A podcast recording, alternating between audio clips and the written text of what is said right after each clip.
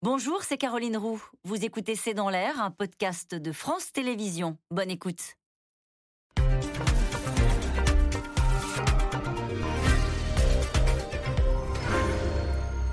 Bonsoir à toutes et à tous. J-2 dimanche soir, on connaîtra la composition de l'Assemblée nationale. Une surprise est-elle possible? Qui arrivera en tête? Avec quelle majorité? Quel sera le poids de la NUP, de la droite républicaine? Avec quelle influence sur ce second quinquennat d'Emmanuel Macron? Faudra-t-il, comme en Allemagne, un accord de coalition entre différents partis pour dégager une majorité et assurer un gouvernement stable? Quel avenir politique pour Jean-Luc Mélenchon? Quel avenir pour LR La droite pourrait-elle se scinder? Et puis quel avenir pour les ambitions réformatrices d'Emmanuel Macron? C'est le sujet de cette émission, de ce C'est dans l'air, intitulée ce soir Législative, suspense à l'Assemblée. Pour répondre à vos questions, nous avons le plaisir d'accueillir Cécile Cornudet. Vous êtes éditorialiste politique aux échos, à lire votre édito de ce matin. Débat public, y a-t-il quelqu'un pour baisser la température? Aurélie Herbemont, vous êtes euh, journaliste politique à RTL. Votre chronique, un air de tous les matins à 6h50. Guillaume Daré, vous êtes grand reporter au service politique de France Télévisions. Et Jean-Daniel Lévy, vous êtes directeur délégué de l'Institut de sondage Harris Interactive. Merci de participer à cette émission en direct. Aurélie Herbemont, euh, jeudi, euh, dans deux jours, J-2, on sera fixé dans deux jours. Ce matin encore, sur RMC, euh, Jean-Luc Mélenchon, nous pouvons gagner ce dimanche. Il le pense qu'il peut gagner dimanche ou c'est une stratégie pour galvaniser les troupes? C'est pour galvaniser les troupes. En tout cas, il fait très très bien semblant si au fond de lui n'y croit pas, puisque ce matin, il a aussi dit que lundi matin, eh bien, il attendrait le coup de fil d'Emmanuel Macron euh, pour lui demander de former un gouvernement. Bon, il y a de la stratégie pour mobiliser, parce que euh, après le premier tour, après un premier tour très réussi pour la NUP, la vraie question, c'est où sont les réserves de voix de la gauche? Euh, donc ils essayent de, mobiliser, de faire venir les abstentionnistes du premier tour, les jeunes, parce que quand même 70% des, moins de, 25 ans ne sont, pas allés voter donc c'est énorme. Donc ils essayent de mobiliser en disant si, si, c'est possible, euh, parce que évidemment, si les gens ne vont pas voter, euh, ça ne peut pas. Avec les, seuls électeurs qui se sont déplacés au premier tour, on ne voit pas bien comment est-ce qu'ils peuvent récupérer des voix, parce que ce qui risque de se produire, c'est que ben, quand, euh, les, les, candidats de Jean-Luc Mélenchon seront face au Rassemblement national, mais il y aura sans doute peut-être du Front républicain un peu. Et puis s'ils sont euh, face, mmh. euh, face à, à chaque fois, ils vont se retrouver à ce que le, le candidat, si c'est un candidat macroniste, soit plus central et donc potentiellement attire plus de voix. À moins qu'il y ait un petit effet tout sauf Macron qui est pas totalement mesurable aujourd'hui. Donc il se dit qu'il y a un coup à jouer, donc il essaye et jusqu'au bout, il, y va. Jusqu'au bout, Cécile Cornudet, est-ce que euh, Emmanuel Macron avait sous-estimé Jean-Luc Mélenchon, qui va au bluff et même avec des coups bas en disant mais euh, Emmanuel Macron vous prépare une TVA sociale, il a un agenda caché, etc plus c'est gros, plus ça passe. Euh, oui, je pense que dans un premier temps, il s'est dit jamais il ne réussira à réunir la gauche. Et de fait, personne n'y croyait. Et en quelques jours, il a réussi à le faire.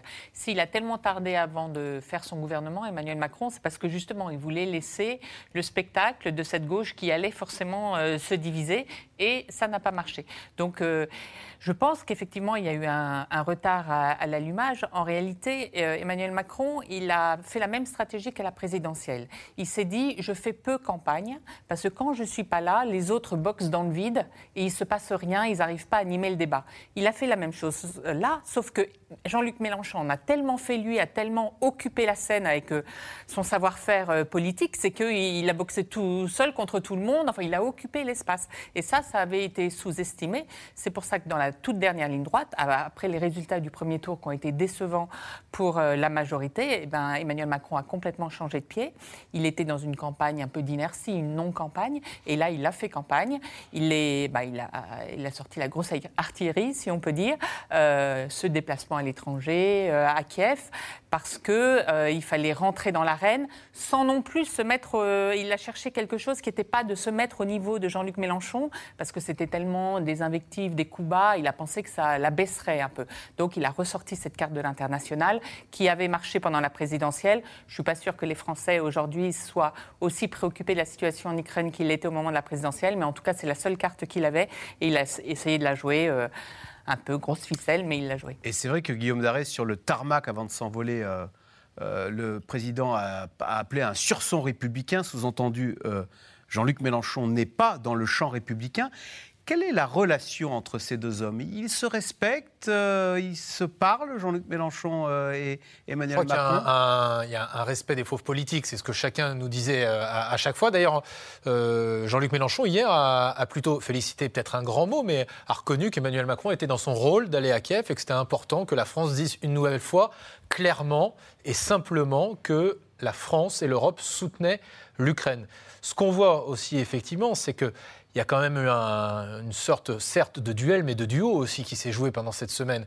Parce que une fois Jean-Luc Mélenchon tapait, une fois Emmanuel Macron euh, finalement renvoyait la balle. Jean-Luc Mélenchon refaisait pareil parce qu'il y a eu certes le tarmac d'Orly, Jean-Luc Mélenchon a répondu. Et quelques en heures disant, plus tard. c'est un sketch à la Trump de parler ainsi devant son avion. Quelques heures plus tard, euh, en Roumanie, où Emmanuel Macron était en déplacement avant d'aller en Ukraine, on l'a interrogé. Un confrère lui a posé la question, effectivement, en disant est-ce qu'il n'y a pas un peu un, mélange des genres? Et vous savez, comme ça se fait traditionnellement, comme le faisaient d'autres chefs d'État, pendant 15 secondes, il a d'abord dit écoutez, je suis en déplacement à l'étranger, je ne souhaite pas m'exprimer sur la politique française. Je l'ai fait avant mon départ, mais mais, et là, c'est parti pendant deux minutes.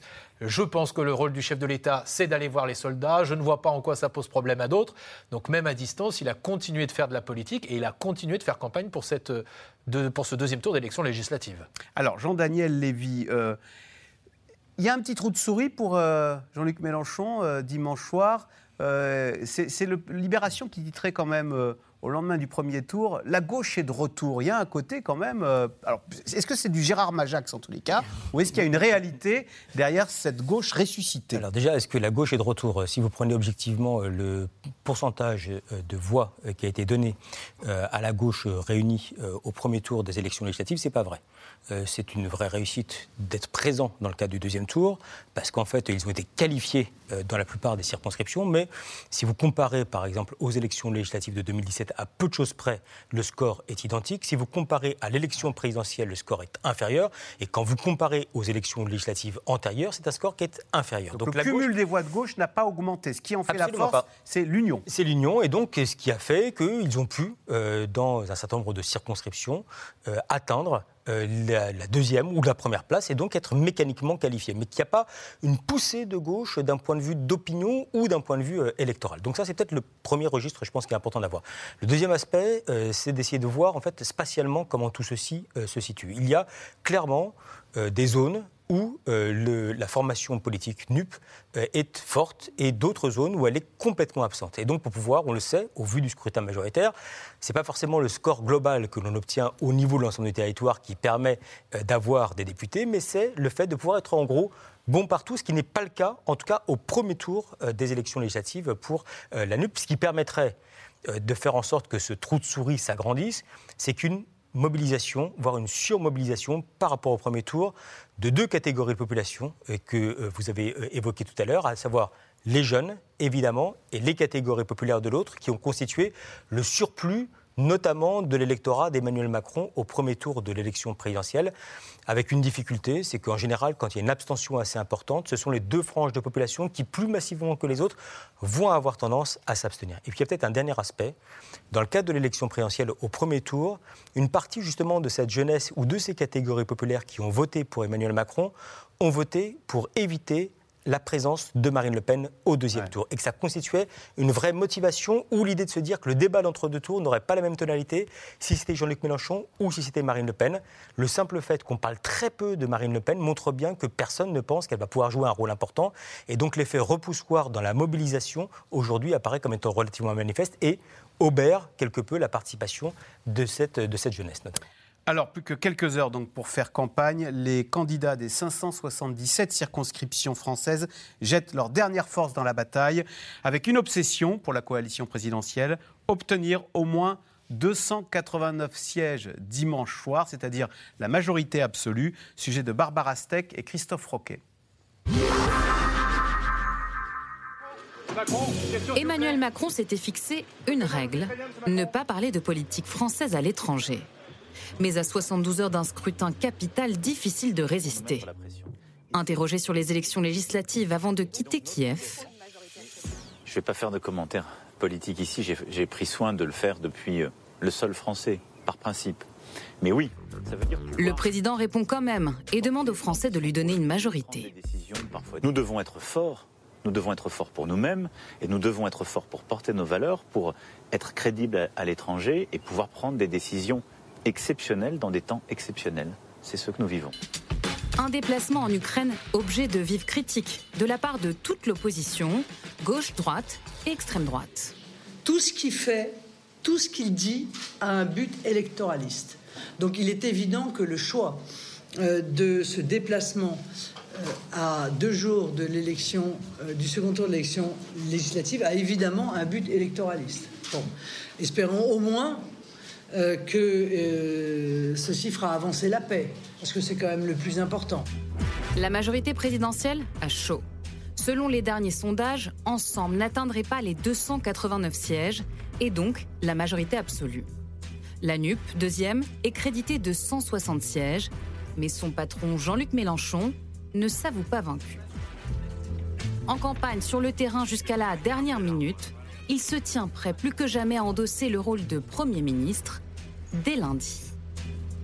Eh bien, euh, je serai chez moi. Voulez-vous que je sois? Bah, J'attendrai le coup de téléphone du président Ah. de la République pour me demander euh, de former le gouvernement.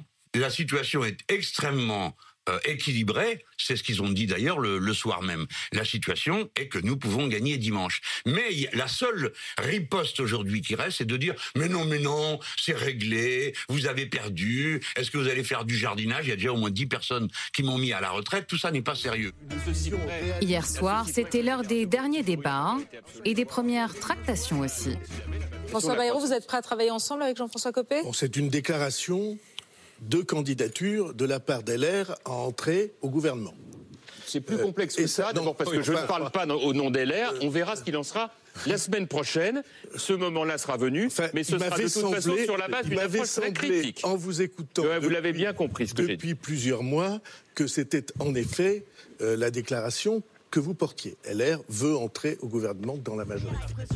Les oppositions jettent leur dernière force et leur dernière promesse dans la bataille, pouvoir d'achat et retraite en tête.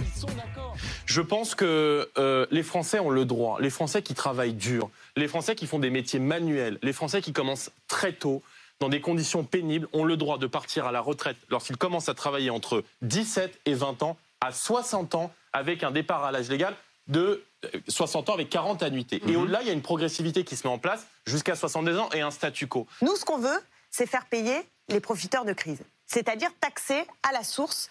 Là où, justement, pendant la crise Covid, alors que nous avons la crise Covid, alors que nous avons la guerre en Ukraine, on a des opérateurs comme Total qui sont capables d'engranger des profits historiques jusqu'à reverser 8 milliards de dividendes tout récemment, pendant que à la pompe, vous avez des gens qui euh, ont besoin de 100 euros pour faire le plein. La campagne se termine ce soir. À deux jours du scrutin, tous les partis s'accordent et s'inquiètent. L'abstention pourrait atteindre un chiffre record. Ils appellent tous à la mobilisation. Trop tard. Euh, Jean-Daniel Lévy, je cite Jean-Luc Mélenchon, les fâchés pas fachos, là, ces fameux fâchés pas fachos, c'est les RN, comme il dit, mais les RN respectables, dit-il. C'est l'occasion de voter utile pour faire le ménage et dire à Macron de rester à l'Élysée. Est-ce que, quand il y a euh, NUP contre un député macroniste, Comment, que vont faire les, les électeurs du Rassemblement national? Est-ce qu'on a une idée? Euh, Est-ce qu'ils vont voter NUP ou est-ce qu'ils vont voter Macron? On a une idée déjà de ce qu'ils nous disent. Après, on va voir si dimanche, ils sont en cohérence entre ce qu'ils nous racontent et ce qu'ils vont faire vraiment. Aujourd'hui, déjà, un premier lieu, ils disent on reste chez nous. Euh, Pour près de 80% d'entre eux. Et après, les 20% euh, se divisent en deux parts complètement égales. 10% qui votent en faveur euh, du candidat euh, soutenu par euh, la présidence de la République et 10% euh, pour, euh, pour la NUP. On s'est interrogé, on a essayé de regarder, euh, vous savez, dans les Outre-mer, euh, entre le premier tour et le deuxième tour, il y a eu une très forte évolution de l'électorat euh, de Mélenchon vers euh, Marine Le Pen. Et donc, on a essayé de regarder si ça se produisait également de cette manière-là. Ça a été visiblement un phénomène qui a été circonscrit uniquement aux Outre-mer. Sur le reste du territoire national, ça ne s'est pas produit au deuxième tour de l'élection présidentielle. Et visiblement, cette porosité dont certains parlent, c'est-à-dire d'opposition manifeste à l'égard du président applique, quel que soit le bulletin de vote en face, ne semble pas en tout cas euh, être le fait aujourd'hui, notamment de la part des sympathisants du Rassemblement national. Aurélie Herbemont, à cet égard, va y avoir un cas très intéressant, celui de Christophe Castaner. Christophe Castaner, dans les Alpes d'Haute-Provence, il est à 30% premier tour, 29% pour le candidat insoumis, Mm. et le RN a fait 23%. Et ces Voilà. derniers jours, Donc on le RN qui n'est pas qualifié pour le second tour. va avoir un vrai rôle si jamais il décide d'aller, euh, pour le dire trivial- trivialement, se payer Castaner. euh, ben, ça peut être très très compliqué pour l'ancien ministre de l'Intérieur, sachant que ces derniers jours, au RN, il disait voilà, nous, notre consigne de vote, c'est ni ni, donc euh, ni majorité présidentielle, ni NUP, abstention ou vote blanc. Mais euh, Louis Alliot, qui est le maire de Perpignan, il y a quelques jours, a quasiment donné un permis de voter NUP dans la circonscription de Christophe Castaner, en disant que ça avait été le pire ministre de l'Intérieur. Donc, il y a un- potentiellement un danger pour Christophe Castaner. Et un autre dirigeant du Rassemblement national me disait, et puis peut-être que nos électeurs auront envie euh, d'aller se, se payer des ministres aussi. Donc, Ah ouais. euh, donc ça peut être, euh, le côté anti-Macron peut être plus fort que le côté, an- le côté anti-Mélenchon chez des électeurs du Rassemblement national. Guillaume Daré, on voit bien donc la stratégie de Jean-Luc Mélenchon, c'est de ramener à lui les électeurs d'aller les chercher ailleurs. Donc il va les chercher au Rassemblement national. Il va chercher les jeunes en leur tapant sur la tête. Je En le cite. ouais. Ras-le-bol, les jeunes. Ils viennent en pleurs dans mon bureau sur Parcoursup. Et au moment de voter, quick, il n'y a plus personne. Est-ce que ça peut fonctionner, ça? Est-ce que. euh, En tout cas, non, mais ce qu'on voit Il dit clairement, que les- si vous la- voulez sauver la planète, votez pour moi. C'est un petit peu comme euh, il y a quelques mois et quelques semaines, Marine Le Pen qui dit à ses électeurs écoutez, c'est bien de pas être content, mais quand on n'est pas loin, sinon de pouvoir gagner, ou en tout cas de pouvoir faire un gros coup politique, il faut venir. Parce que si vous venez pas, c'est bien de râler, mais on ne changera rien. On voit très clairement que c'est la position de Jean-Luc Mélenchon, effectivement, qui fait appel parfois aussi à certains électeurs, effectivement, du Rassemblement national. Entre parenthèses, certes, on regarde ce que feront les électeurs du RN qui n'ont pas de candidat au second tour, mais n'oublions pas qu'il y a quand même beaucoup de circonscriptions où ils auront un candidat au second tour. Euh, Dans les 208. projections, on voit entre 20 et 50 députés potentiels pour le Rassemblement national, élus au scrutin majoritaire, ce qui serait euh, un excellent résultat pour le Rassemblement national, qui, je crois, sur le premier tour, a progressé, le seul parti à avoir progressé par rapport aux dernières législatives, de près de 3 millions de voix. Mais ce qu'on voit aussi dans ce combat du second tour avec la NUP et la majorité, je ne sais pas si vous l'avez noté, c'est cette volonté de la part de, de l'exécutif notamment, et encore d'Elisabeth Borne ce matin sur, euh, sur RTL, c'est de créer une distinction au sein de la NUP. Il y aurait finalement les NUP fréquentables, si j'ose dire. Les bons NUP Les bons NUP, les NUP fréquentables aux yeux de la majorité, c'est-à-dire les socialistes, les communistes, les écologistes, dont elle dit ce matin sur RTL, on appelle dans ces endroits à voter pour eux. Et puis il y aurait les, les NUP infréquentables, la France insoumise, aux yeux effectivement. Ceux qui vont mettre le bazar à l'Assemblée. Voilà, c'est un petit peu la volonté qui a de créer cette diversion. Je ne suis pas certain que ça ait vraiment pris, parce que pour l'instant, dans la semaine, on voit que la, la dynamique politique, en tout cas de la NUP, elle est restée assez présente. Jean-Daniel Lé- Lévy, juste un mot sur les jeunes. Est-ce qu'il y a un vote générationnel? Est-ce que oui, quand on est jeune, on est plus, on vote plus volontiers NUP, et quand on- à l'inverse, quand on est plus âgé, les plus de 65 ans, on est plus volontiers macroniste Bah, votre réponse est dans la question, oui, clairement. Enfin, c'est quand vous regardez, en fait, euh, aussi bien d'ailleurs euh, le décalque présidentiel d'un côté et législatif de l'autre, à peu de choses près, la structuration du vote euh, Mélenchon peut être transposée dans le vote NUP et la structuration du vote Emmanuel Macron peut être transposée dans le vote pour, pour Ensemble. C'est clairement un vote de la jeunesse. Il y a plus d'un tiers, enfin, il y a un tiers des jeunes qui a voté pour la NUP, en tout cas de ceux qui sont déplacés, euh, qui ont voté pour la NUP euh, euh, au premier tour des élections législatives. Tandis que quand vous regardez le vote en faveur des candidats qui sont soutenus par Emmanuel Macron, c'est clairement un vote qui est bien plus âgé, avec un vote qui historiquement était plutôt marqué à droite et qui a euh, basculé en fait du côté euh, de- d'Emmanuel Macron. Si vous regardez par exemple, si vous comparez à la structuration du vote pour François Fillon à la dernière élection présidentielle, c'était un vote qui était un vote très âgé et en fait qui s'est pour partie euh, reporté vers Emmanuel Macron lors, lors de cette présidentielle et Alors, de ces législatives. Cécile, quand on est face à ce danger NUP, hein, qui va être la première force d'opposition, avec des députés LFI qui vont parler haut et fort à l'Assemblée, on a l'impression qu'on a une stratégie de défense d'Emmanuel Macron qu'on peine à comprendre. D'abord, pourquoi la stratégie consiste à dire pas une voix pour le Rassemblement national?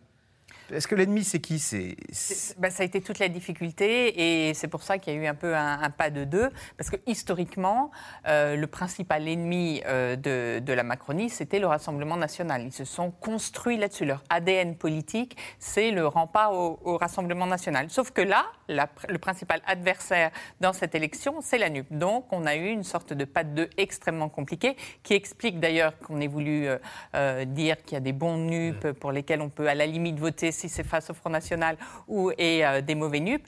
Mais bon, tout ça, et c'est vrai que ça a participé de ce sentiment de flottement euh, qu'on a eu euh, vis-à-vis de l'é- Et c'est vrai que contrairement à 2017, on n'a pas un, un Emmanuel Macron qui nous propose un projet de société, mais on a un Emmanuel Macron qui, avant de prendre son avion, dise le sursaut républicain, euh, c'est moi ou le désordre. Oui, c'est C'est le chiffon c'est rouge. très défensif, mais d'ailleurs des deux côtés. On sent qu'il n'y a pas d'envie. Vous avez autant de gens qui ne veulent pas d'un Mélenchon Premier ministre, et, et du coup Emmanuel Macron le sait et agit de ce chiffon rouge, que de gens qui ne veulent pas qu'Emmanuel Macron ait les pleins pouvoirs. Il y a vraiment l'idée qui s'est installée que certes, on avait voté pour lui parce que euh, les alternatives ne nous plaisaient pas, mais qu'il ne faut pas qu'il ait euh, la majorité absolue. Et ça, cette idée-là, elle est très difficile à combattre parce que normalement, tous les présidents font campagne sur le thème Vous m'avez élu, soyez cohérent, donnez-moi une majorité pour agir. Sauf que là, ils ne veulent pas qu'il qu'il agisse au fond. Ils ne veulent pas qu'il agisse comme il agissait en 2007. Ils ont élu un Macron 2 et ils ne veulent pas que ce soit comme le Macron 1, dont toute la perplexité d'Emmanuel Macron, qui a très bien compris euh, ce- ce- ce cette nouvelle situation politique et qui ne sait plus vraiment comment faire, d'où son tâtonnement sur euh, bah, je cherche une nouvelle méthode, je vais essayer d'associer des gens dans un conseil euh, de la refondation. Donc c'est vrai que on, on a l'impression qu'il est, voilà, il a réussi une victoire incroyable. C'est le seul qui ait, ait réussi à être réélu hors cohabitation. Il a eu un très bon score au, au premier tour, mieux qu'en 2017, et malgré tout, c'était une victoire exceptionnelle, sans joie, parce que un peu interloqué. Qu'est-ce qu'on fait de cette victoire? Et je pense que deux mois après, on n'a toujours pas la réponse. Quel programme, quelle méthode avec Emmanuel Macron? On n'a pas la réponse. Pour l'instant, on va attendre de voir quelle est, l'ampleur de sa majorité ou pas, parce que c'est vrai que si jamais il n'a pas de majorité absolue, ça va être beaucoup plus compliqué euh, de mettre en œuvre euh, son programme, quel c'est qu'il soit. En plus, il, il veut, il veut consulter avec son Conseil national de la refondation. Donc pour l'instant, C'est fini, Jupiter? Ah, Oui. normalement, Jupiter, Oui. c'est fini. Enterré Jupiter. Donc Jupiter qui, au Maintenant, c'est sabre clair, le forgeron. euh, euh, c'est-à-dire qu'on consulte. On consulte maintenant parce qu'il a bien vu que la, la verticalité euh, qu'il avait théorisée pendant tout le premier quinquennat a, a laissé des traces. Euh, et puis Emmanuel Macron voit bien qu'effectivement, il n'est pas du tout dans la, dans la situation du, du président successful qui arrive la dernière fois. C'est vrai, il a été réélu. C'est vrai, c'est un exploit parce que les présidents avaient été réélus uniquement en cohabitation, mais sauf que finalement, ce qui leur avait permis d'être réélus, c'est qu'au bout de cinq ans, ils avaient perdu les législatives. Là, euh, on voit bien qu'il n'y a pas eu de, de respiration démocratique avec au bout de cinq ans une alternance en l'occurrence, à ça se passait à l'Assemblée et ça faisait un nouveau gouvernement à la fois pour Chirac et Mitterrand. Là, il n'y a pas eu de- de- d'alternance du tout. Donc, les Français, on sent, n'ont pas très envie de lui donner un chèque en blanc. Et puis, mine de rien, Emmanuel Macron, s'il n'en avait pas conscience jusque-là, se rend bien compte qu'il a gagné face à Marine Le Pen et qu'une partie de ses électeurs du second tour n'ont pas voté pour lui, mais ont voté contre Marine Le Pen. Et dimanche, il va mesurer quelle est l'ampleur de, de- de- des gens qui ont- qui n'ont pas voté pour lui, mais pour la République. Après, là où il a ajouté Darret. à la, à la confusion, Axel, c'est que notamment, c'est vrai que l'opposition l'a dit et elle n'a pas tort là-dessus. C'est un peu curieux, à quelques jours d'élections législatives, où on va élire des députés parlementaires qui sont là pour contrôler le gouvernement et faire la loi, d'annoncer la future mise en place d'un Conseil national de la refondation où on va consulter très largement euh, des personnalités autres que les parlementaires qui se sentent totalement dépossédés et disent finalement le Macron 2 n'est pas très différent du Macron 1 et ça incite pas forcément les, gens à députés aller ne servent voter. à rien et je vais créer une- un, un- un Conseil national de la refondation où là. Et d'ailleurs, y compris les décisions. dans son camp, quelqu'un comme Édouard Philippe, dans une interview au Figaro, euh, n'a pas manqué de noter que euh, pour lui, le plus important, c'était les parlementaires, qu'évidemment, ce Conseil national ne pouvait pas remplacer ces parlementaires, Ça, et que d'ailleurs, presque sur le temps de l'ironie, il ne doutait pas un instant que ce n'était pas du tout ce qu'Emmanuel Macron souhaitait faire. Alors, Cécile Cordier, comment expliquer ce flottement à la fois sur le fond On ne sait pas très bien, euh, même les 65 ans, la retraite, on ne sait plus très bien ce que ça va devenir. Et sur la forme, comme un, un Emmanuel Macron qui hésite maintenant à décider, à trancher, euh, qui n'est plus du tout le disrupteur qu'il était en 2017. Alors, deux choses. Je pense qu'il est quand même euh, traumatisé par les Gilets jaunes.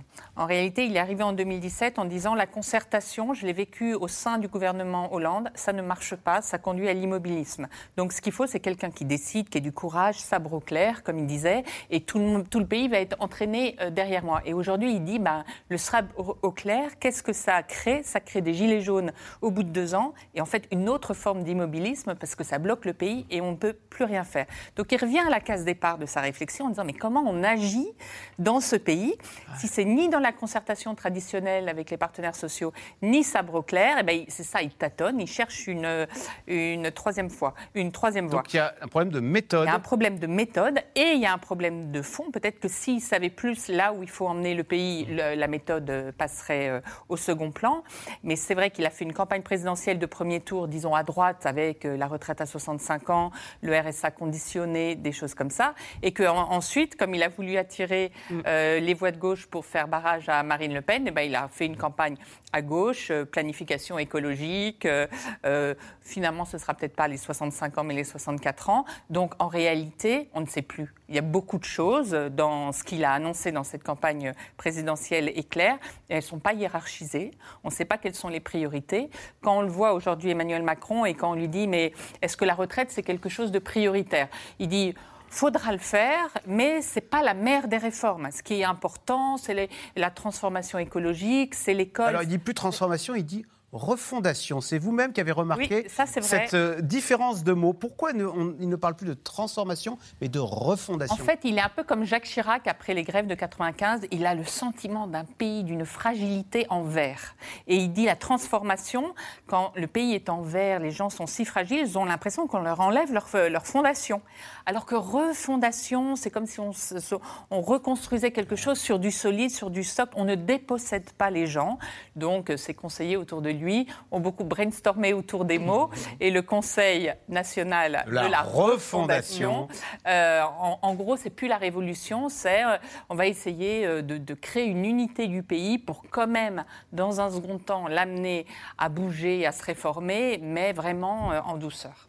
Ce qui est intéressant, c'est que quand vous interrogez les électeurs pour leur demander pourquoi avez-vous voté pour Emmanuel Macron au premier tour de l'élection présidentielle, ben, ils rencontrent des difficultés à pouvoir vraiment nous répondre. C'est-à-dire qu'en fait, ils apprécient Emmanuel Macron.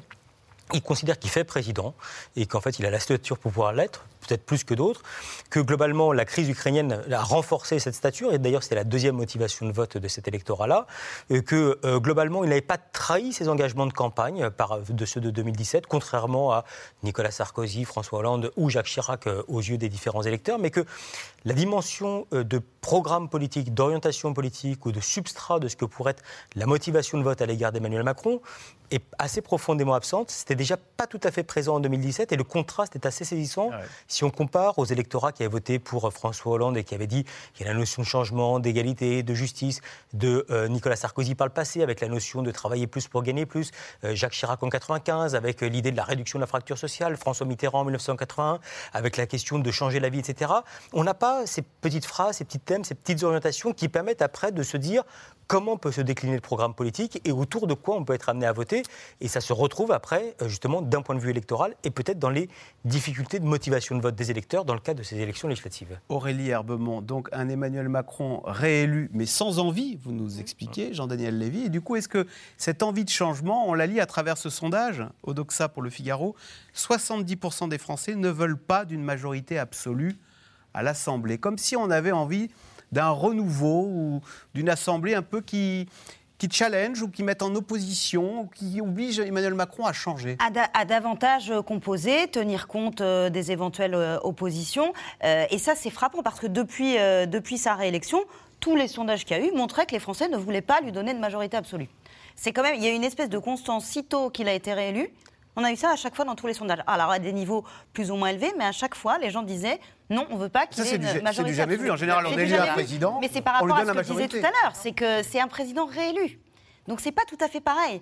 C'est pas on le découvre et on veut qu'il nous emmène. Là, c'est ok, on t'a réélu, mais euh, parce que tu fais président vraisemblablement, mais euh, doucement, on te donne pas un blanc-seing pour tout faire. Donc c'est ça que, que va devoir euh, gérer Emmanuel Macron euh, pendant pendant les cinq ans qui viennent. Alors, est-ce que c'est là, Guillaume Daré, que les Républicains, qui pourtant vont perdre énormément de députés, hein, mais paradoxalement, ils ont un coup fantastique à jouer Est-ce que c'est alors Paradoxalement, euh, la gauche va sortir renforcée en nombre de députés de ces élections législatives, mais ça va conduire peut-être la majorité à se droitiser parce qu'effectivement, c'est pas sûr. Oui, oui, oui. On va.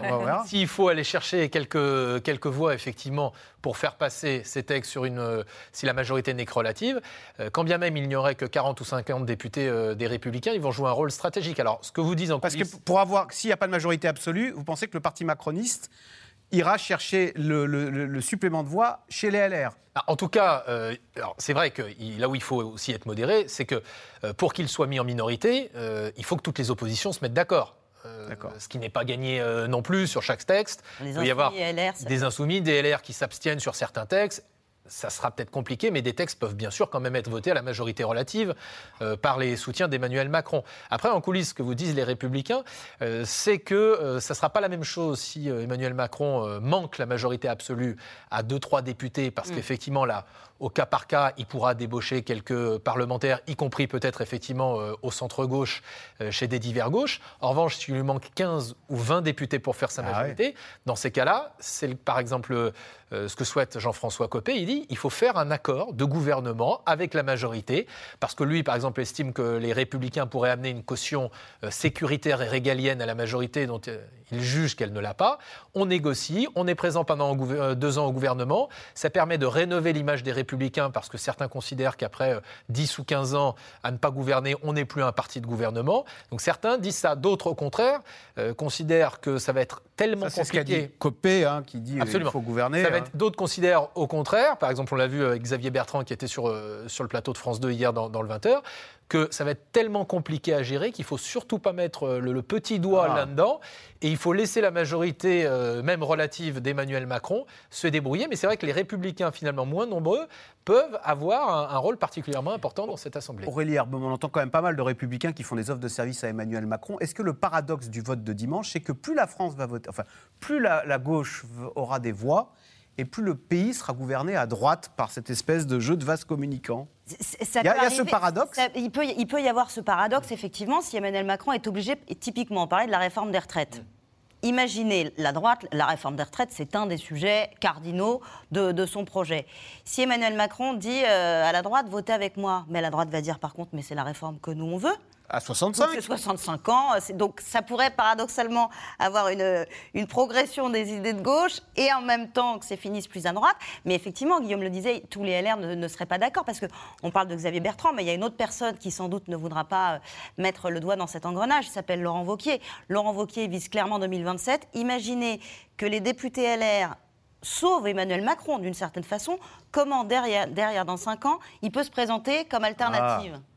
C'est compliqué. Sauf que c'est souvent le problème chez LR, c'est qu'ils sont pas du tout unis. Donc peut-être qu'on aura plusieurs euh, Cécile Cornudet, en fait, LR doit choisir est-ce que nous sommes un parti euh, d'opposition, quitte à pas être au gouvernement pendant 15 ans, comme vous le disiez, ou est-ce qu'on est un parti, comme le dit Christian Jacob l'autre jour, nous serons utiles au pays avec une opposition constructive, sous genre on va flirter avec Emmanuel Macron Moi, j'ai senti qu'il y avait euh, des différences selon les, la gé- les générations. Chez les jeunes qui veulent reconstruire euh, la droite, lui redonner euh, euh, vraiment une colonne vertébrale, enfin repartir à zéro, ils ne peuvent pas se permettre de flirter avec Emmanuel Macron. Peut-être que des personnalités comme Christian Jacob, qui sont sur leur fin de leur parcours, peuvent trouver euh, un intérêt euh, à le faire. Donc c'est vrai que bah, c'est possible que, que LR se fracture vraiment sur ce sujet, mais encore une fois, ça dépend du scénario euh, de la majorité. Hein. Ce n'est pas le scénario le plus probable. Ce serait vraiment le scénario où Emmanuel Macron euh,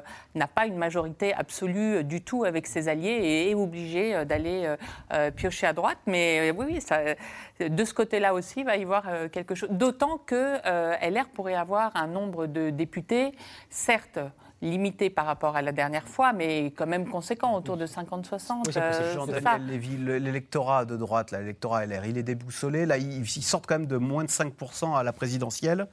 Euh, Qu'est-ce qu'on peut dire sur cet électorat Ouais, de droite pas- Il est parti, il peut revenir euh Euh, C'est pas un électorat, c'est Mhm. plusieurs Ah, électorats. voilà. C'est que quand vous regardez euh, dans les, dans, dans les configurations électorales de deuxième tour, il s'éparpille assez nettement, comme on l'a vu d'ailleurs au cours de la dernière élection présidentielle, où tous les électeurs, évidemment, de Valérie Pécresse n'ont pas voté de la même manière, ils n'ont pas tous voté, par exemple, en faveur d'Emmanuel Macron. On l'a vu par le passé, même au moment du débat des européennes, où globalement, en fait, au fur et à mesure que la campagne avançait, l'électorat LR avait tendance à baisser pour aller pour moitié euh, du côté d'Emmanuel Macron, enfin en tout cas la liste qui était soutenue par Emmanuel Macron, et pour l'autre moitié euh, pour la liste qui était soutenue par euh, Marine Le Pen, avec des formes de clarté de propos qui leur apparaissaient comme étant clairement ancrées sur la question européenne, sur le, sur le regard à l'égard de l'immigration, etc.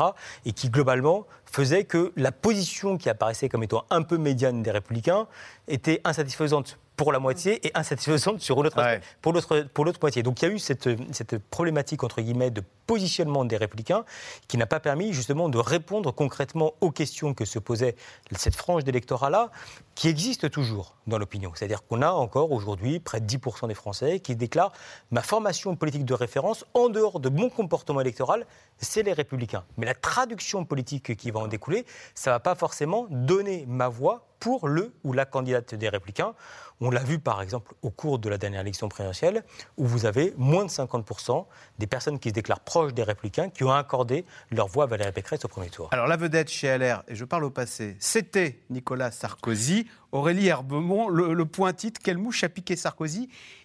J'ai été surpris aussi de la violence des propos de Jean-François Copé, comme si maintenant, allez, Alors, on pouvait taper sur... Venant de Jean-François Copé, Bon. c'est- j'ai Oui. envie de dire que c'est pas forcément très Voilà. étonnant parce que leurs relations sont quand même notoires. Alors, quelle mouche a piqué Nicolas Sarkozy À Paris, il est allé défendre une Il a, députée... il a reçu une candidate de la République En Marche, euh, Astrid Panossion-Bouvet, qui est candidate dans la. En gros, dans le En gros, il 17e défend les macronistes plutôt que son parti. Il a reçu donc la candidate euh, à son bureau rue de Miroménil, sauf qu'elle affronte au second tour Brigitte Custer, qui est une députée LR, qui en l'occurrence, était présidente du comité de soutien de Nicolas Sarkozy, du comité de soutien parisien à la primaire de 2016. Donc évidemment, quand Brigitte Custer a découvert ça, son sang n'a fait qu'un tour bien légitimement. Euh, et puis surtout, les réactions. Voilà. Les réactions, enfin, c'est le maire du 17e arrondissement qui a, qui a tweeté indigne, traître. Et puis alors là, tout le monde s'est mis à tomber sur Sarko. Et on a tué- le- le- la statue du commandeur est tombée, là. Elle était déjà un petit peu euh, vacillante euh, depuis qu'il n'avait pas soutenu Valérie Pécresse euh, au premier tour de la présidentielle, et puis que le lendemain du premier tour, il avait appelé à- clairement à, à se rapprocher d'Emmanuel Macron. Donc là, on voit bien qu'à droite, il, il se lâche maintenant quand il parle de Nicolas Sarkozy, des choses inimaginables il y a quelques années. Mais après, le, le- le rapprochement de Nicolas Sarkozy avec Emmanuel Macron, ça fait plusieurs mois qu'il est enclenché. Et, et puis ce qu'on voit, c'est que de toute façon, on, on- on arrive sans doute à la fin d'un cycle entre Nicolas Sarkozy, qui était euh, la figure tutélaire de la droite. De toute façon, Nicolas Sarkozy, depuis la primaire de 2016, où il n'est pas qualifié pour le second tour, je le rappelle, Ah ouais. mais je pense qu'il y a quelque chose de brisé parce que, mine de rien, pendant la campagne de Valérie Pécresse, parfois il disait à ses amis Bah oui, on me dit de faire quelque chose, mais ils étaient où tous ces gens en 2016 Ils ne m'ont pas soutenu et j'ai pas gagné la primaire. Donc il y a voilà, une, une, peut-être une fin d'histoire entre Nicolas Sarkozy euh, et, Et- les LR euh, qui, Après, Axel, très ce qui est très violents. intéressant, c'est qu'en coulisses, euh, Emmanuel, Nicolas Sarkozy est convaincu, à l'inverse, que c'est les, les leaders des Républicains qui ne comprennent pas le nouveau comportement électoral que vient d'expliquer Jean-Daniel Mm. Lévy, c'est-à-dire des électeurs de droite, certes proches des Républicains, mais qui votent pour les candidats d'Emmanuel Macron. Et ses proches prennent notamment l'exemple du 16e arrondissement, où euh, Francis Spiner, euh, LR euh, pur jus, a dit faut cogner, faut cogner. Dans le 16e, on déteste Emmanuel Macron, et en fait, c'est dans un arrondissement où il a fait son meilleur score Emmanuel Macron. présidentiel. Alors, elle est le symbole des difficultés de la majorité lors de cette campagne législative. Amélie de Montchalin est en balotage défavorable dans sa circonscription de l'Essonne. L'enjeu pour elle est double. Si elle n'est pas élue, elle devra aussi quitter son poste de ministre de la Transition écologique. Sujet de Laura Rado et Emmanuel Bach. Bonjour madame, pour le deuxième tour de dimanche, pour les élections du deuxième tour, pour le deuxième tour dimanche. Merci beaucoup. Aucun électeur ne doit lui échapper, Monsieur, merci. C'est moi qui vous salue. même les plus indifférents. Sur le terrain matin et soir, Amélie de Montchalin ne ménage pas sa peine, car la députée sortante est en mauvaise posture. Sept points de retard au premier tour sur son adversaire NUP, Jérôme Gage, qu'elle avait pourtant battu il y a cinq ans. Très bien, non, non, je vois que vous avez plus. Voilà, votre candidate, en chair et en os. Alors la candidate macroniste tape fort, très fort, sur la coalition de gauche depuis une semaine. Il faut montrer aux Français que c'est un accord pour non pas prendre le pouvoir, c'est un accord pour mettre le désordre en France. C'est le projet de Jean-Luc Mélenchon depuis des années. Aujourd'hui, vous voyez, le président de la République était à Kiev. Quand vous voyez ce que Jean-Luc Mélenchon, ce que Marine Le Pen d'ailleurs aussi, Mais renvoyer dos à dos souvent quand même. Mais moi, je les- mais ce sont des gens qui agitent les peurs. Ce sont des gens qui n'ont pas d'autre objectif que de diviser les Français. Lui aussi occupe le terrain. Le socialiste Jérôme Gage compte bien prendre sa place et retrouver les bancs de l'Assemblée. C'est symbolique, mais euh, ça motive. Connu et souvent reconnu dans la rue. Bonjour, monsieur. Dimanche, hein L'ancien patron du département répond coup pour coup à son adversaire. Vous, vous votez ou vous votez pas? Non, je vote. Vous vous rendez compte Voir en moi un anarchiste d'extrême gauche euh, soumis aux puissances étrangères et, et, euh, soumis à des influences antisémites, franchement, c'est triste. Voilà, D'abord, ça m'affecte personnellement et en plus, je trouve ça triste pour une ministre de la République. Et puis surtout, pendant qu'on fait ça, on ne parle pas des vrais sujets. Et dans ce duel à distance, un même enjeu, la chasse aux abstentionnistes. Là, ma femme vient de me dire que quatre de ses copines, pareil, elles ont complètement oublié le scrutin. tout avait été fait pour qu'il soit oublié le scrutin. Avec une méthode bien rodée pour le candidat de gauche, nationaliser le débat. Je vais chercher tous les électeurs de la circonscription avec une question simple. Est-ce que vous voulez continuer avec la- politique de Macron 50 plus? Est-ce que vous voulez la retraite à 65 ans? Voilà. Parce que c'est la seule proposition claire qu'il a mise euh, sur, sur la table. Après le marché, les associations, passage obligé d'une campagne de terrain. Et Jérôme Gage se projette déjà dans la suite, notamment dans une coalition dirigée par Jean-Luc Mélenchon, dont il a été l'assistant parlementaire plus jeune. Il y a les avantages et les inconvénients du bonhomme. Euh, L'avantage, c'est que euh, il a renoué, il a permis à la gauche d'être à nouveau audible dans le pays. Voilà, il faut dire les choses telles qu'elles sont parce que c'est le fruit d'un travail mené depuis des années de construction intellectuelle, programmatique, et ça, c'est tant mieux. Après, bah, euh, il y a le tempérament, je le connais bien, le style de Jean-Luc Mélenchon. Bah, c'est ainsi, on est différents mais complémentaires. En attendant, rien n'est encore gagné. Et il est même encore temps de lancer quelques flèches. Comme ce communiqué accusant Amélie de Montchalin de préparer une diffusion de tracts anti-Gage à quelques heures de la fin de la campagne. De quoi mettre en colère son équipe manifestement fébrile. Non, ça on, y- ça, on y répondra. On y répondra sur Twitter. Je, je Donc, on fait vais de- répondre par écrit, puisqu'il m'a interpellé par écrit. Et donc, Voilà. euh, les On choses. Vous savez, je suis très sereine. Et je Non, non, mais ça, que- non, non, mais ça, voilà. ça, ça, non. On a dit qu'on faisait, on, on fait une réponse réseaux sociaux. Donc Et quelques minutes plus tard, l'équipe dégaine sa réponse sur Twitter. D'accord avec vos principes, Jérôme Gage. Pourquoi ne pas les respecter vous aussi? Vous multipliez les tracts anti-Montchalin depuis des semaines. Faites ce que je dis, pas ce que je fais. Voilà la nupe.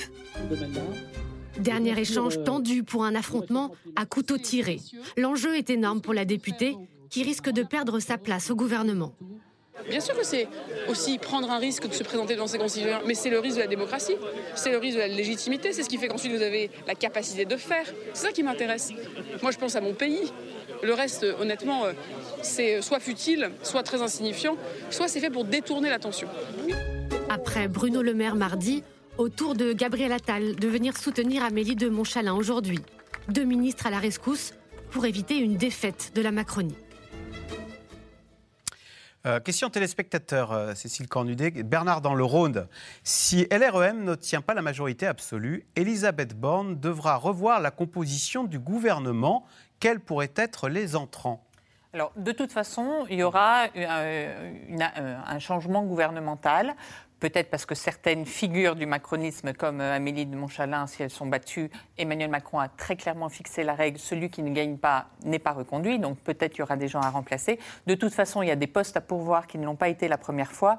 Ministre du logement, ministre de la ville. Voilà, il y a plusieurs euh, euh, comme ça secteurs qui manquent cruellement. On parle de 8 à 10 personnes en plus, au- en plus des 27 euh, d'aujourd'hui, je crois, 27 ou 28. 28 avec Il y a aussi des, les partenaires, les alliés d'Emmanuel Macron qui s'estiment ne pas avoir été assez servis, François Bayrou et Édouard Philippe. Donc il y aura certainement des modems et des euh, euh, philippistes pour la paix des ménages de cette euh, future majorité qui, quoi qu'il arrive, parce que comme il faut elle aura, be- elle besoin des philippistes voilà. et quelque- des modems. Ça, c'est on en a nouveau. pas parlé, mais il y a un mois, Emmanuel Macron, on parlait de majorité absolue, Hum. mais il voulait la majorité absolue tout seul, tout seul en marche, comme en, deux- en 2017. Hum, Là, on n'en parle plus du tout parce que c'est impossible à avoir. Donc, s'il a la majorité absolue, ce sera déjà bien et ce sera avec ses partenaires. Ça veut dire que Édouard Philippe et François Bayrou vont devenir stratégiques. Il faudra vraiment les avoir avec eux et il pourra, voilà, et eux-mêmes, on le voit bien, ils sont de plus en plus dans les médias depuis quelques jours.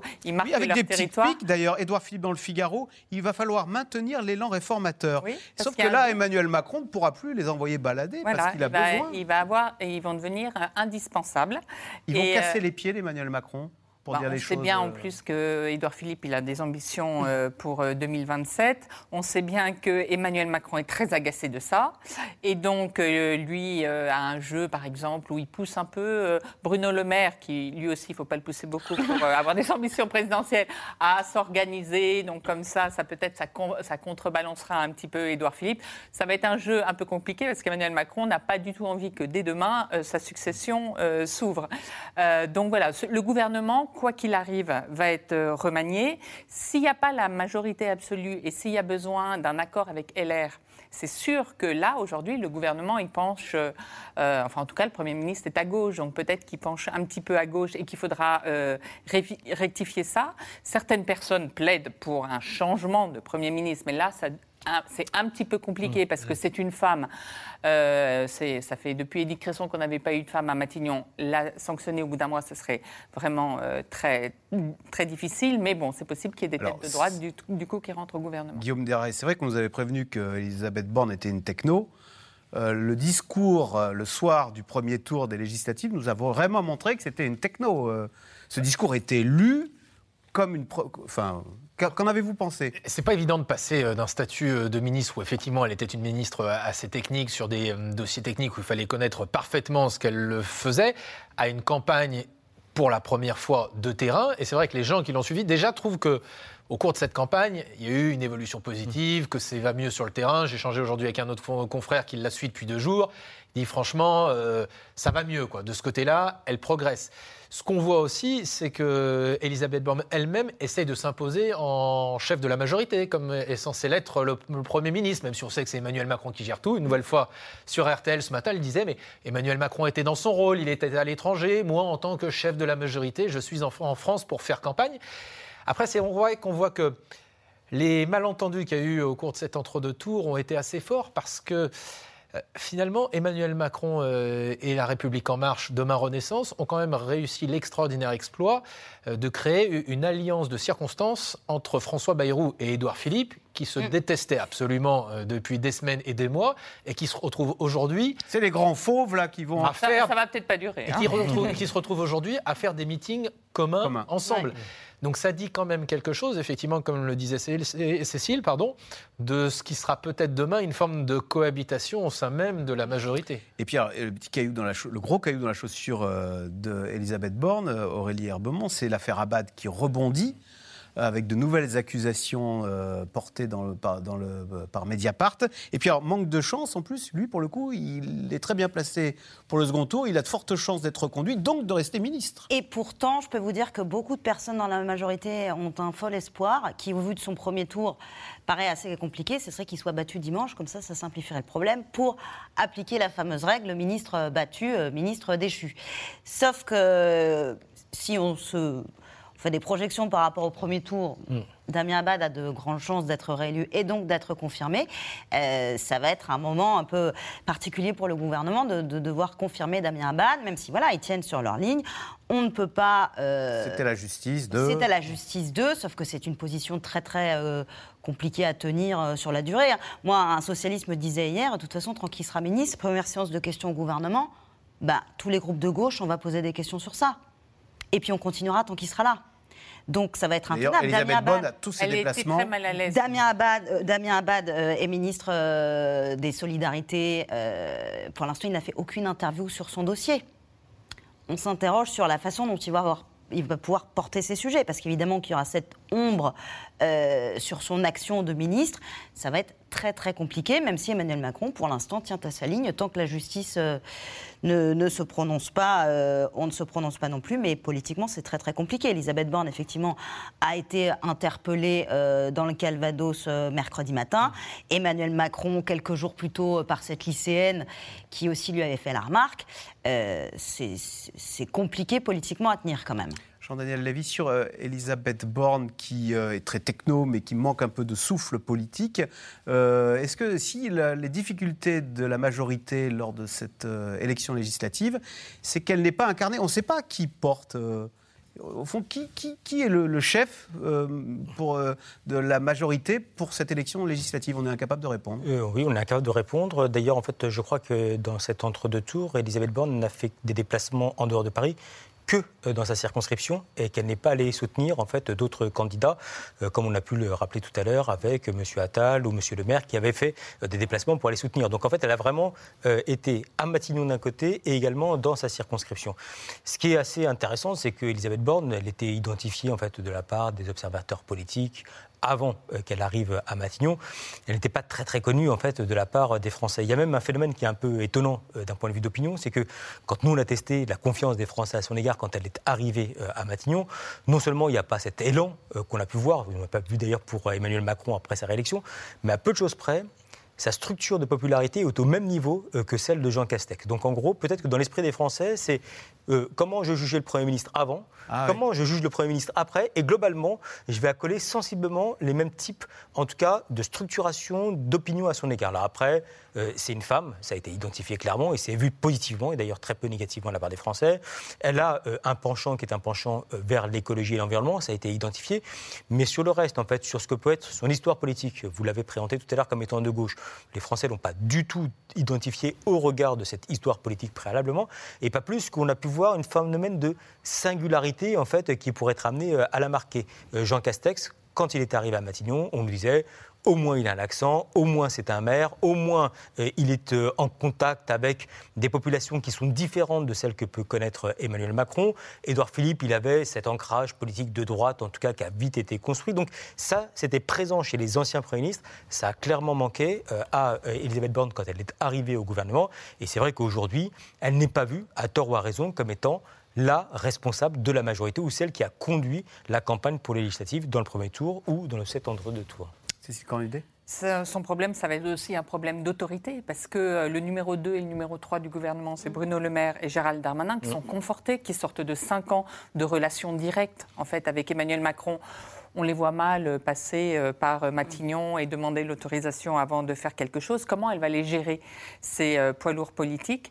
Euh, Ça, ça va être une grosse question pour elle, sans parler du ramdam qui va y avoir à l'Assemblée constamment, parce que ah même si Mélenchon n'a pas la majorité absolue, il va être un très très fort, une très forte opposition. Et quand on connaît leur méthode de, de happening, quoi, de mmh. happening ça va être dur à tenir. Alors, on l'a tous remarqué dans le bureau de vote, nous sommes face à une multitude de petits candidats. Eh bien, ce sont autant de micro-partis qui se présentent à la fois pour recueillir des voix, mais aussi pour recueillir des fonds, car aux législatives, chaque voix, chaque député rapporte de l'argent. Explication de Juliette Vallon et Arnaud Fora. Pas, le fait de pas pouvoir. Ce lapin n'aura pas permis aux partis animalistes d'entrer à l'Assemblée mais il aura au moins rapporté de l'argent. Pour ces militants parisiens, c'est l'heure du bilan après le premier tour des législatives et il est plutôt bon. Avec 255 000 voix, le parti a multiplié son score par 6 depuis 2017. Ça fait aussi un super maillage sur le, territoire. Exactement. plus de candidats qu'avant. Voilà. Maintenant, il va falloir transformer et les garder, puisque ça, c'est un vrai gain de, de, cette campagne. Oui. On est présent partout, même à Tahiti, c'est ça? Des centaines de milliers de voix qui vont faire gagner aux défenseurs des animaux environ 400 000 euros d'aide publique tous les ans pendant 5 ans. Lors des législatives, chaque bulletin glissé dans l'urne rapporte 1,64€, mais uniquement pour les partis qui obtiennent plus d'un pour cent des voix dans au moins 50 circonscriptions. Une condition remplie par le parti animaliste, qui espère ainsi pouvoir continuer à grandir, lui qui n'est financé que par des dons. On avait, euh, grâce à nos économies, euh, réussi à salarier des personnes pendant la campagne présidentielle, puis ensuite pendant la campagne législative. Et là, euh, le financement public va nous permettre de pérenniser ces équipes, donc de, continuer à, travailler de façon plus en plus professionnelle pour pouvoir travailler pour faire avancer notre cause, puisque c'est pour ça que les électeurs ont voté pour nous. Dans un souci de bonne démocratie, de bon fonctionnement de la démocratie et du pluralisme politique, c'est important que le financement public puisse aider des partis tels que le nôtre.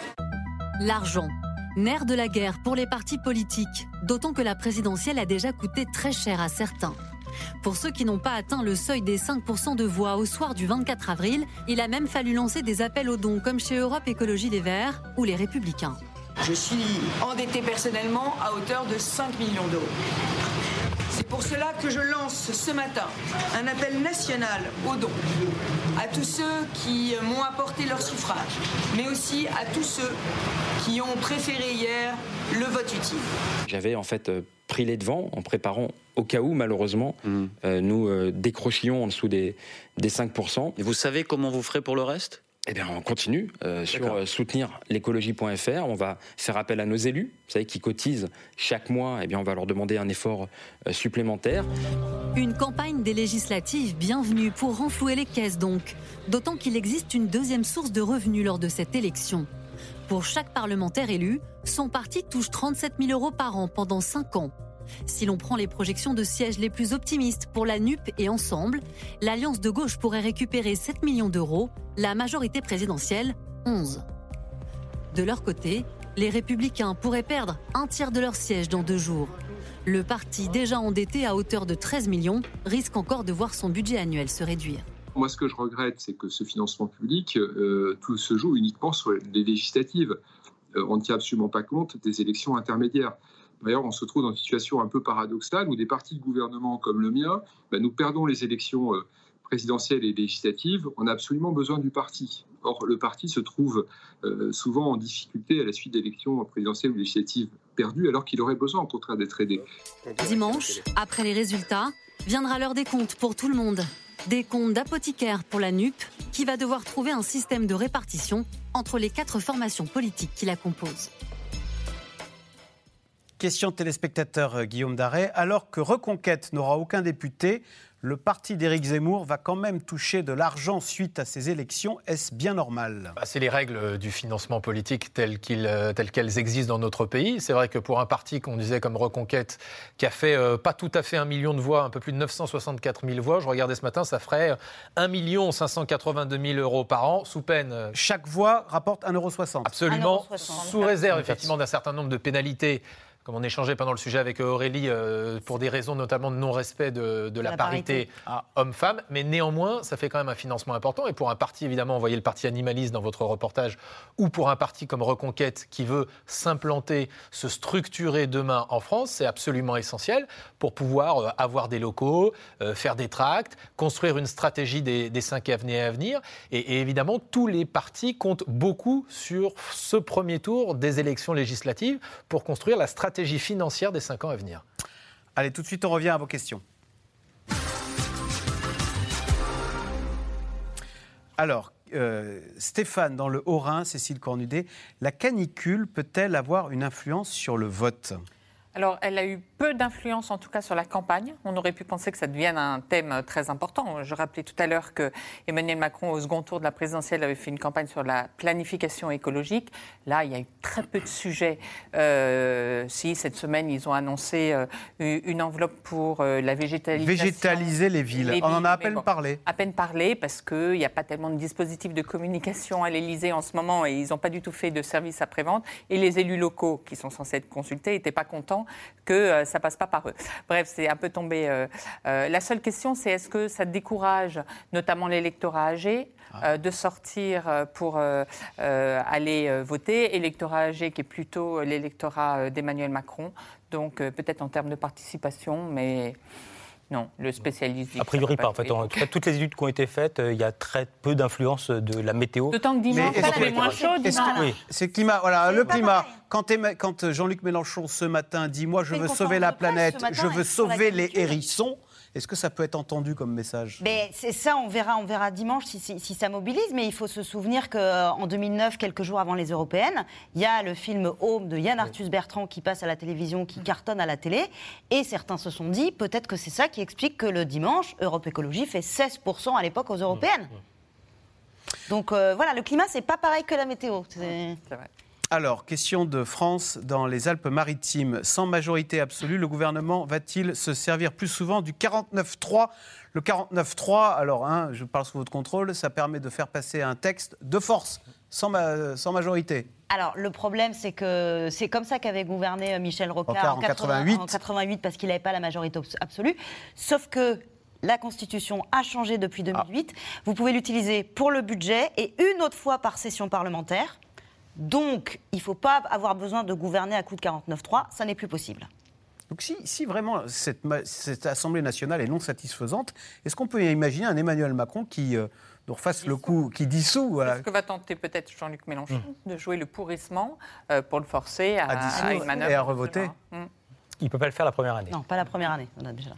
Même si ça n'avait pas réussi à Jacques Chirac, hein, la dissolution de l'Assemblée pas nationale. que personne ne s'en est servi depuis. Il s'est pris Jospin pendant 5 ans, ça va le faire réfléchir. Euh, Gérard, en Seine-Maritime, deuxième à la présidentielle, le RN sera peu représenté à l'Assemblée. N'est-ce pas un problème pour la démocratie? On n'a absolument pas parlé du Rassemblement national, Cécile Cornudet, lors de cette émission.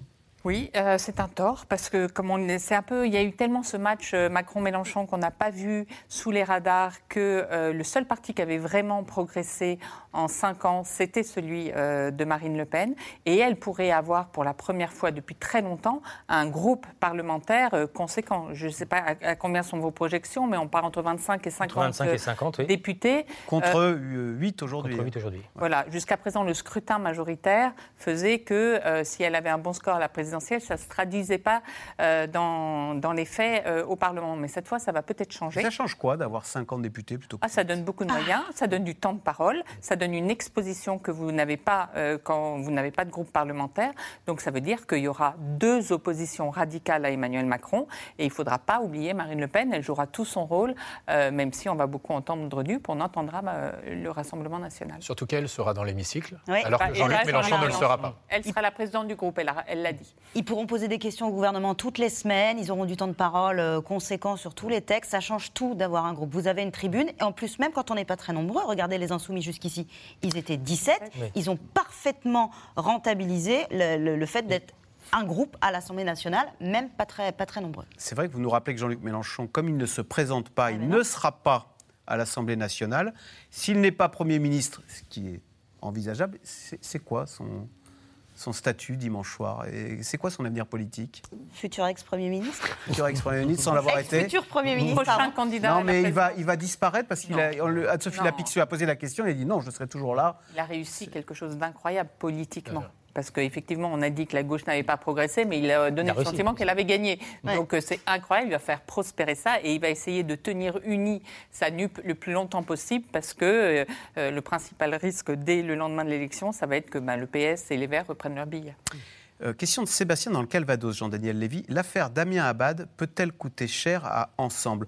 Comment l'opinion perçoit-elle ces affaires d'accusation de viol? Jusqu'à présent, ça n'a pas du tout eu d'in- d'influence. Et même quand on interroge les Français sur euh, ce qui les a marqués au cours de la semaine, ou en tout cas leur jugement à l'égard de l'action politique, euh, ils parlent clairement de l'affaire Abad, mais elle apparaît comme étant circonscrite à une personne et pas forcément comme étant un système d'un point de vue général qui serait institutionnalisé. Euh, même les propos qui ont été tenus par Elisabeth Borne, qui a incité par exemple les femmes à pouvoir porter plainte et en fait à avoir une forme d'attention euh, à l'égard de cet aspect-là, fait que euh, euh, à l'heure actuelle, c'est pas un enjeu qui est un enjeu central. Il peut progresser, clairement. Ça peut devenir en fait une, une forme de répétition de manière assez systématique dans le cadre de l'Assemblée nationale et prendre une importance un peu plus grande. Mais jusqu'à présent, en fait, il n'y a pas forcément le sentiment qu'il s'agirait d'un phénomène politique à proprement parler ou en fait d'une pratique généralisée au sein du gouvernement ou dans l'entourage, par exemple, d'Emmanuel Macron. Aurélie Herbemont, question de Jean-Pierre dans le Barin. Si la NUP ne devait pas avoir la majorité, rien n'empêche les partis qui la composent de reprendre leur indépendance. Les socialistes, ils ne sont pas mais- mélanchonistes. Mais, mais déjà, vous savez ce qui va se passer à partir de lundi. Chaque, euh, chacun des quatre partis de la gauche, de la NUP, aura son propre groupe à l'Assemblée nationale. On n'aura pas un gros groupe NUP à l'Assemblée. Ce ne sera pas un groupe, alors je ne sais pas jusqu'où il va monter, 160, 180. On peut imaginer que des Ce sera députés... quatre groupes. Si les communistes arrivent à transformer l'essai et passer la barre des 15, déjà, ils auront chacun leur groupe. Euh, Peut-être qu'ils voteront pas toujours systématiquement ensemble. Euh, ils vont essayer de cheminer. Après, on voit quand même qu'il y a eu un- une, une envie et euh, que l'opinion a validé le fait que la gauche soit unie.